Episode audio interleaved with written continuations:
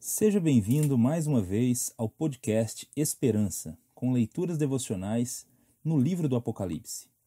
Hoje vamos falar sobre o capítulo 6 desse livro. Você já fez a sua leitura diária? Não se esqueça de fazer. Vamos lá. Em nosso último estudo, meditamos sobre o livro. O Cordeiro de Deus, o Senhor Jesus Cristo, possui o livro da história humana em suas mãos. João vê que ele é o único que pode desatar esses selos. E ele vai fazer isso agora no capítulo 6 do livro do Apocalipse. Todos os selos dizem respeito a eventos que já ocorreram, que estão acontecendo em nossos dias e que ainda acontecerão até que Jesus retorne em poder e grande glória. Estes selos estão relacionados aos sinais que antecedem o retorno de Cristo à Terra, conforme descritos no sermão profético. Em Marcos 13, por exemplo, Jesus disse que antes de sua vinda aconteceriam guerras, maremotos, perseguições, engano religioso, apostasia, fome e etc.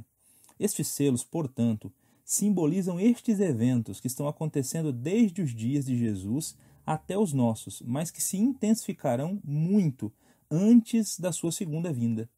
De acordo com o próprio Jesus, eles são o princípio das dores.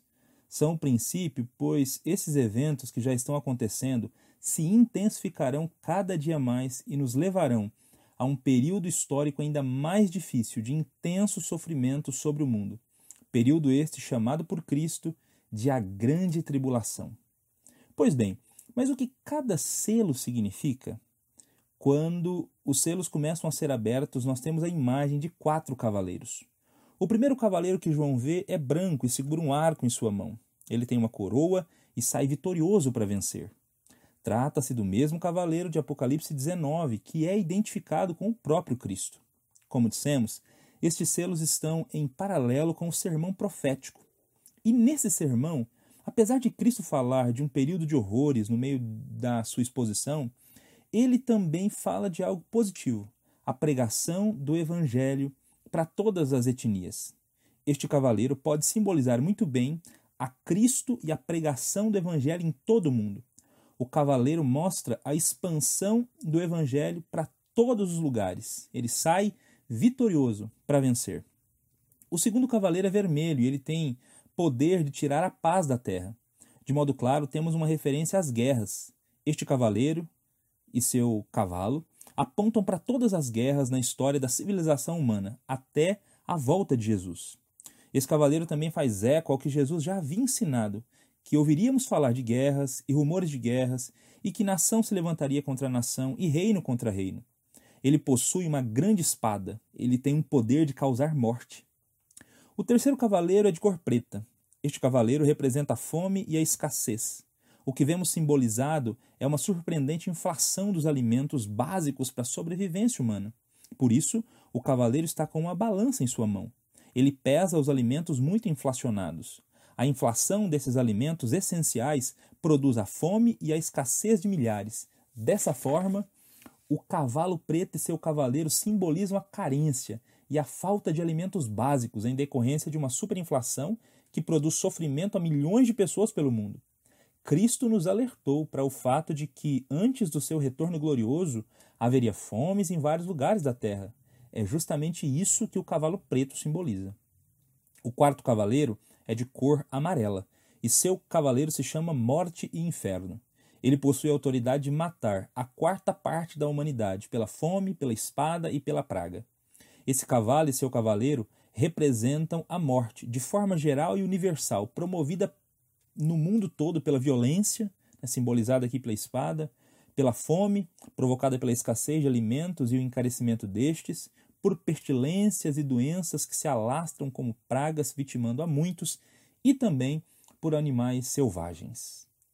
O quinto selo, quando ele é aberto, João vê debaixo do altar as almas dos que tinham sido mortos por causa da palavra de Deus e por causa do testemunho que deram, diz o versículo 9. O quinto selo é uma visão dos mártires. Essas almas pedem que Deus faça justiça na terra, julgando aqueles que os perseguiram. Não podemos entender que esse texto literalmente está falando que os cristãos possuem uma alma incorpórea que depois da morte vai para o céu e permanece lá de alguma forma, de modo consciente. Devemos entender esse texto de maneira figurada e não literal. Não tem nada a ver com o estado intermediário dos mortos e sua situação naquele momento. É só uma maneira vívida de mostrar que eles foram martirizados pelo nome do seu Deus.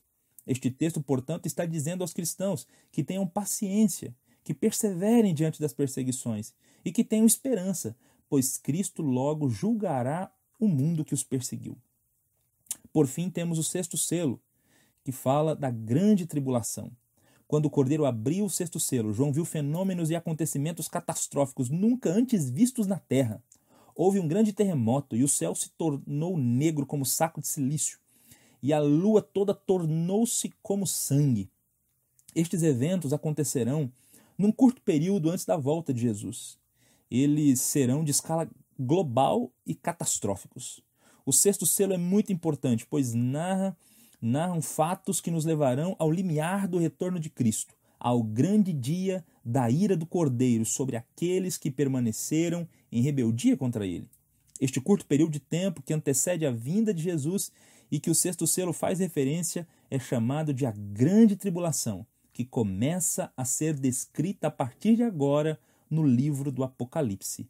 Nos próximos capítulos, isso ficará muito mais claro e nós teremos mais detalhes sobre como será a grande tribulação. João não escondeu que os dias em que vivemos seriam dias difíceis. Como vimos, ele já havia nos alertado há muito tempo atrás sobre isso. Contudo, os dias que estão por vir serão ainda piores. A grande tribulação virá.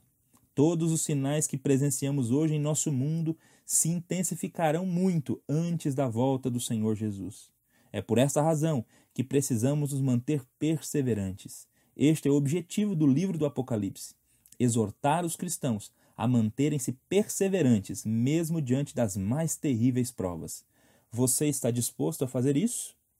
Que Deus abençoe e até o próximo podcast Esperança com leituras devocionais no livro do Apocalipse.